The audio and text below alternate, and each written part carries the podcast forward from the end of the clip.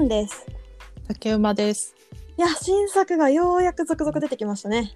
ええええええ007とかね。始まりましたね。やどっんと。だけ待ったよ。ほんまにな。そう、でもね、人は学ばないからね。我々はこのタイミングでおもむろにダニエル・クレイグ版の007を全部見始めるっていう。え、そうなの？私だけえどういうこと？え、私の周りはみんな過去の4作品、今、うんうん。そもそも007ってそのジェームズ・ボンドと呼ばれるイケてるスパイがどんどん代替わりして長いことやってる映画なんですが、はいはい。それが直近10月1日付で日本では公開されたんだよね新作が。うん。現役のそのジェームズ・ボンドっていうスパイ役がダニエル・クレイグっていう俳優さんだと。はい。でその人が過去4作品出て5作品目なんだよね今回。そうです。歴代ボンドで最長なんですよ。うん彼は。ボなんンドかをね演じてる年数が。 2005年とか6年ぐらいが1本目うんうん。だからもう何15年ぐらい十六年だったかな。 16。年か16年だねやってますね、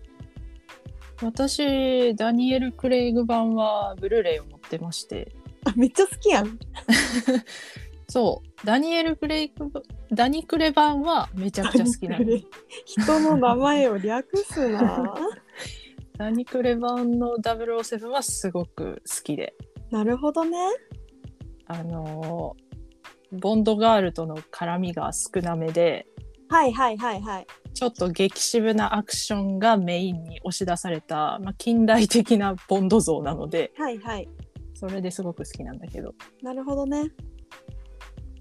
で、始まりましたね。始まりましたねえもう見に行ったいえ、今日見る予定だったんだけど、あうんちょっと、あのー予定が変わって今日は見れなかったので近日中に行きます。そうなのね私も昨日そのダニエル・クレイグ版の第1作品目が「カジノ・ロワイヤル」うんっていうサブタイトルなんだけど、それをようやく見てじゃあ出会いましたかあの悪役に。あそうなのそうその話でもちょっとこの回は新作の映画の話をしたくて うんうん。あのですね私もマッツ・ミケルセンの魅力に気づき出したんですよおや。そうこ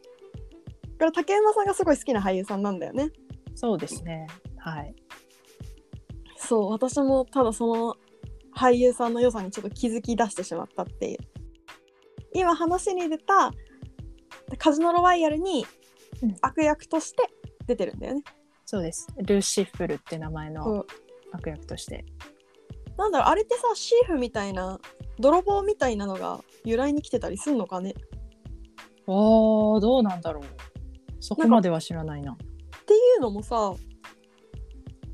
まあ、日本国民の多くが読んでいるであろう「ハンター×ハンター」にはクロロル・シルフルという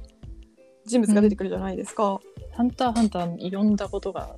ございません。申し訳ない。読んだことがございませ Oh ん。my god 信じられない。あ、そうなのそんなみんな読んでるものなのハンターえハめっンちターゃって。読んでるってだって更新されてないだけでもうに20年30年近くやってんじゃないかな。うんうんうん。え多分竹山さん嫌いじゃないと思うけどな。ああんまり興味を惹かれなかったんだよね。悠々白書も通らなかった の通ってないです。ああ。えでも程よく頭使うしちゃんと伏線いっぱいあるから楽しいと思うけどな、そうかそうなんですよ。そうまあそれにこう敵役みたいな感じで、ファミファミリーネームでいいのかなルシルフルっていう名字を持つ人がいるんだよねへえ多分何かしら由来はあると思うからルーが多分監視でうんうん、あるとして、まあ分からんけどとかっていう邪推をいろいろしながら見ていましたね。おーそこそれは何何もスルーしてたから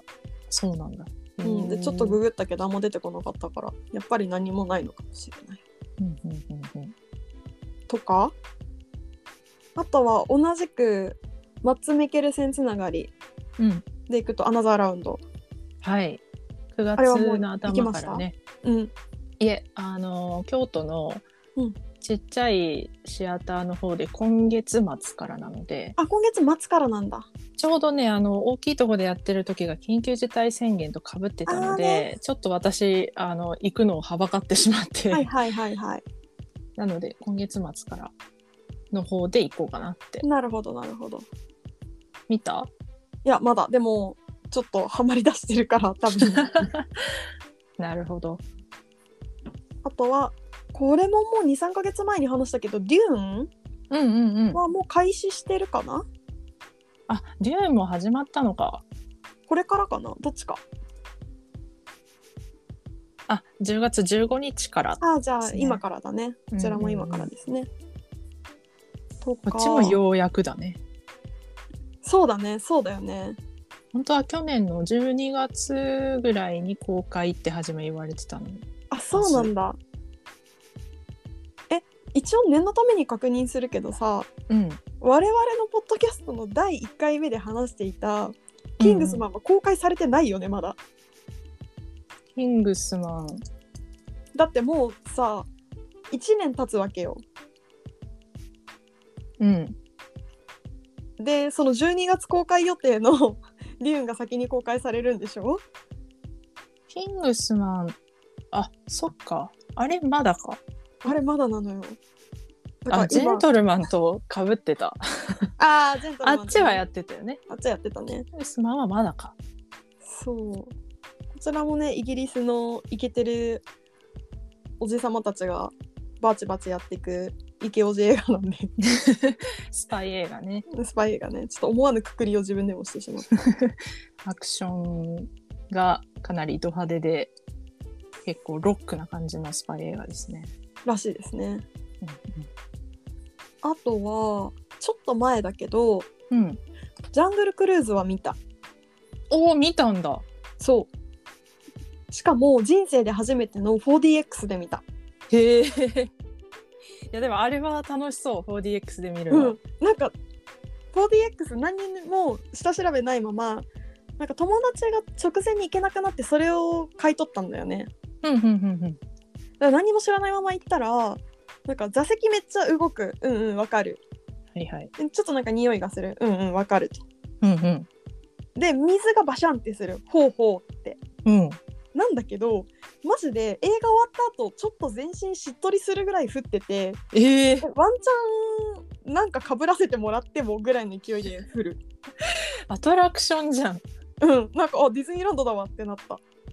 あーすごいね。うん、すごかった。そうだよねディズニーランドにあるあのアトラクションが元ネタの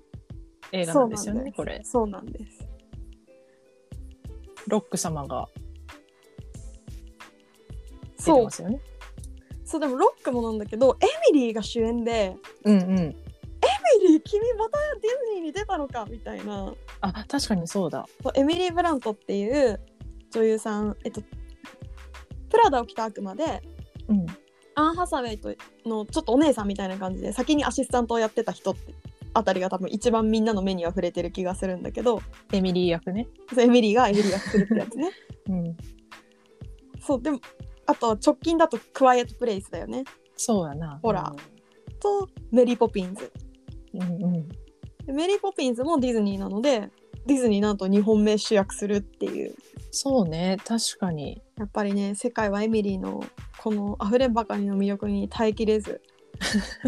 大気です。二度起用っていうありましたねなるほどね。他は何か目をつけている映画とかありますあります。はいどうぞいや、食い気味今です年ねね、今年は、邦画が豊作なんです。あらっていうのも、まあ、あの、春先のあの子は貴族あたりから始まって、はい結構今年評価の高い邦画がたくさん出てるんですけど、確かにそのイメージはあるそうだなんよ。もうすでに公開されてて、ちょっと見たいなって思ってるものが2本あって、 2本一つがドライブ・マイ・カほーう。えー、どんなやつです西島、ああ西島秀俊主演。最近なんか番宣してるのをチラッてて YouTube 本のレコメンドとかで見かけるあの原作が村上春樹の小説なんですけど脚本がえっとなんかで賞を取ったのかなへえそうなんだ早いね国際映画祭かなんかで注目されたのかなそれで話題になっててであのすごい長いんですよ170分近くあるもほうんヒューマンドラマほんとだ2時間59分って出てきたそうそうそうなんだけどあらすじ見てもあんまりよくそのあこういう展開ねっていう風な理解にはならないんだけどうん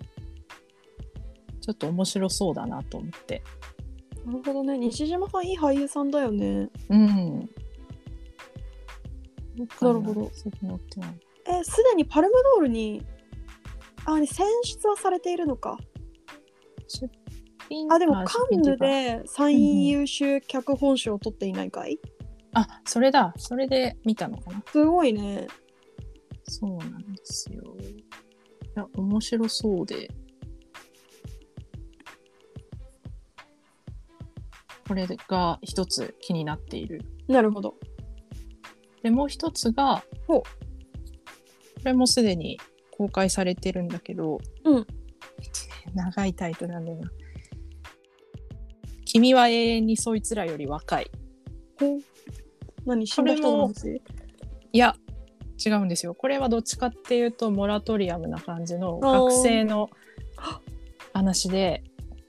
こっちも原作の小説があってね。本当だ津村きっこさんだうんうんうん。で主演が佐久間由衣さん。えまうん、あでそうそうポップ原作を読んだ友人が、うんほうちょっと原作と舞台は変わってたけど大変良かったって言ってたので、それで気になっててそうなんだポットスライムの船書いた人だよねあそれは知らない芥川賞取ってるよこの人あなんかねそれその肩書きだけ知ってたんだけど、うんうんそれがその賞を取った時の作品なのそうポットスライムの船が撮った時の作品だね本当私この時は読んでない気がするなこの2作品がうこんの夏秋ぐらいにかなりあの話題になっていてほうこう邦画とか国内映画とかの映画批評とかを書いてる人とかの記事とか読んでも結構激アツだってへえそうなんだめっちゃ押すやんだからあ気になるなぁと思い見ようかなとこなるほどこね2つはチェックしてますね。なんか最近ちょっと映画館に行く楽しさを思い出しつつあるんだけど、うんうんうんうん今結構見たいの多くてうんあのオールドうんうんうんえもう行きましたいやあれいけなかったねもう終わっちゃったけ どあそっちもう終わってるの終わってるあそうなんだ8月に公開されてそうだね終わもうそうだよたはねず、うんすごい有名なシャマラン監督っていう監督の作品で一応ジャンルとしてはホラーになるんだけどうんうんこの監督で一番有名なのは「シックスセンスそうね」であとは「ハプニング」とか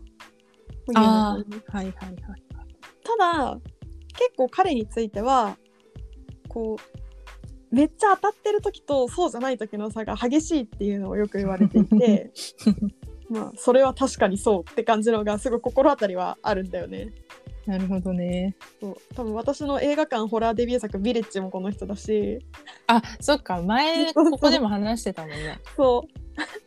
振り返ればシャマランだったっていう。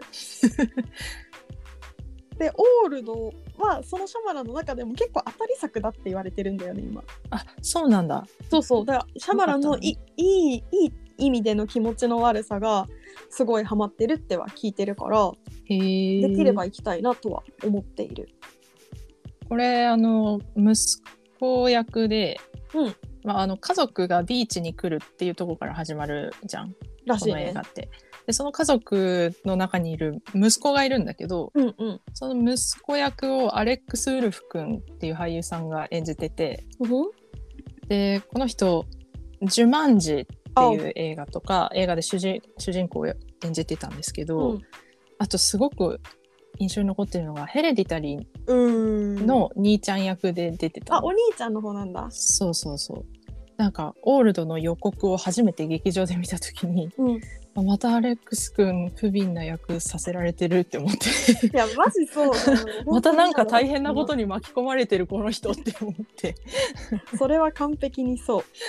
すごい気になったそのそういう意味でこの作品が初めは気になったなるほどね。それはうんでもマジで確かにあると思今度はな何が何が起こるんだこの子にっていうう。なんか本当なんかこういうの重なるとかわいそうにってなんだろうね。こう謎のね 気持ちに駆られちゃうよね。イメージもつくしね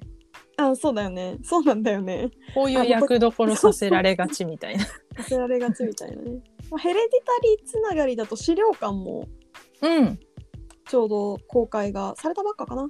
そうねされたばっかりだと思そうだよね。うまだこれ時もなん間かがたくさんあったからそうそう結構なんだシリーズものとしてはもう長いよねうん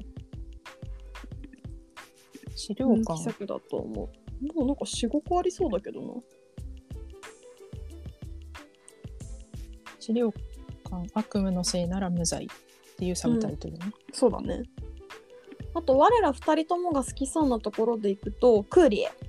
あそうそれも見たいんですよこれもまたね我ら多分イギリス人の俳優さん好きなのかな私はそうだね私もそうだ ねイギあのベネディクト・カンバーバッチが主演でこうキはいュはいーバが危機の中、あ実話を元にした物語で、キューバ危機の中でこう普通の営業マンだったはずのイギリス人が突然 MI6 にぶち込まれるっていう話らしいそうそうそうそうかなり重ためなスパイも の、ま多分あ、ね実話が元にされてるっていうのもあるけどうん、でこれ面白そうだよねであとねちょっといっぱいあるんだけど3本あってはいはい水俣ああこれはめちゃくちゃ評判いいよねうんジョニー・デップが主役でそうですねそう9月から始まったのかそうだね。まあ、我らもルーツが九州ですしうんうねん。そうですね水俣は熊本県ですね。うんうんうんこれはすごい評判もいいし、もう押村君はなぜ日本で作れなかったのかっていうのはね、うんそれは本当にそうね悩ましいけどね。まあ最近ちょっとジョニー・デップもなかなかスクリー ンで 見れないそうですね諸々の事情がございますからね。いろいろありましたからはい。ああビルナイも出てるんだそうらしいんですよね。どんな役なんだろうね。うん。うん気になるね、これも。そう気になる。これもほぼ同じ時期なんだけどあんまりね公開してるとこ少ない気がしてるんだけど「ギルティーああ、やってる。」そう私があの先日ここではいはい話したよね、ポッドキャストのドラマがいいみたいな話、うん、話してた。そうがジェイク・ギレンホール主演でイエスイエス。で。ねもうな謎の安心感インサン・ホークが一緒に出るっていうあ、イーサンホーク出てんだ。でもねなんかキャスティング的にイーサン・ホークがわ悪いやつではないんだけどうんうん。なんかちょっと怪しい役側な気がする不不安を今回こっちの味方では多分ないから なるほどね。うん視点的には多分味方じゃないから不安を煽られそう味方の時はあんなに心強かったのにジェイクは今回制作にも携わってるんです、ね。そうらしいんですよね、まあ、何の映画かっていうとうんえっと、カクカクしかじか現場を離れている警察官がコールセンターっていうか91110番に来た電話を取っている時にちょっとなんかやばそうな事件じゃんっていうのに出会うっていうのがざっくりのあらすじですね。かなりざっくり言いましたね。 はい、いいんですよちょっとあんまりねいっぱい情報持っていってもあれなんでそうね。ネットフリックスで10月1日から配信らしいですよ。え、そうなのえじゃあもう本当始にまってるじゃん。これ US だけじゃない ?JP もちょっとそれはちょっと疑わしいですね。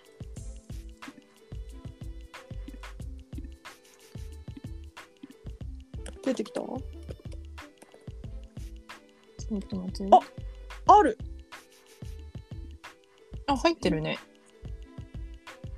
じゃあ、見れますね。じゃあこっちだな。劇場じゃなくても見れます。うん、ちょっとすまんやでって感じですが、こっちですね。と、最後一本は行くか悩んでるんですけど、遅かれ早かれ見るっていうやつで、うん。キャンディーマン。キャンディーマン。これホラーなんですよ。で、ホラうーん基本的にそんなわざわざ映画館行かなくてもいいかなって思ってる派なん で、あれなんですけど、うんうん、制作脚本がゲットアウトとアスを書いてる人なんですよ。えー、それは信頼できるな。 信頼できる怖さでしょうん。ああ。15日からなんですね、そうこだねれも。う。最近に YouTube ですごいターゲットにされてる私。あ、本当流れたことないあな。とはアフリカ系のアメリカ人の黒人系のひ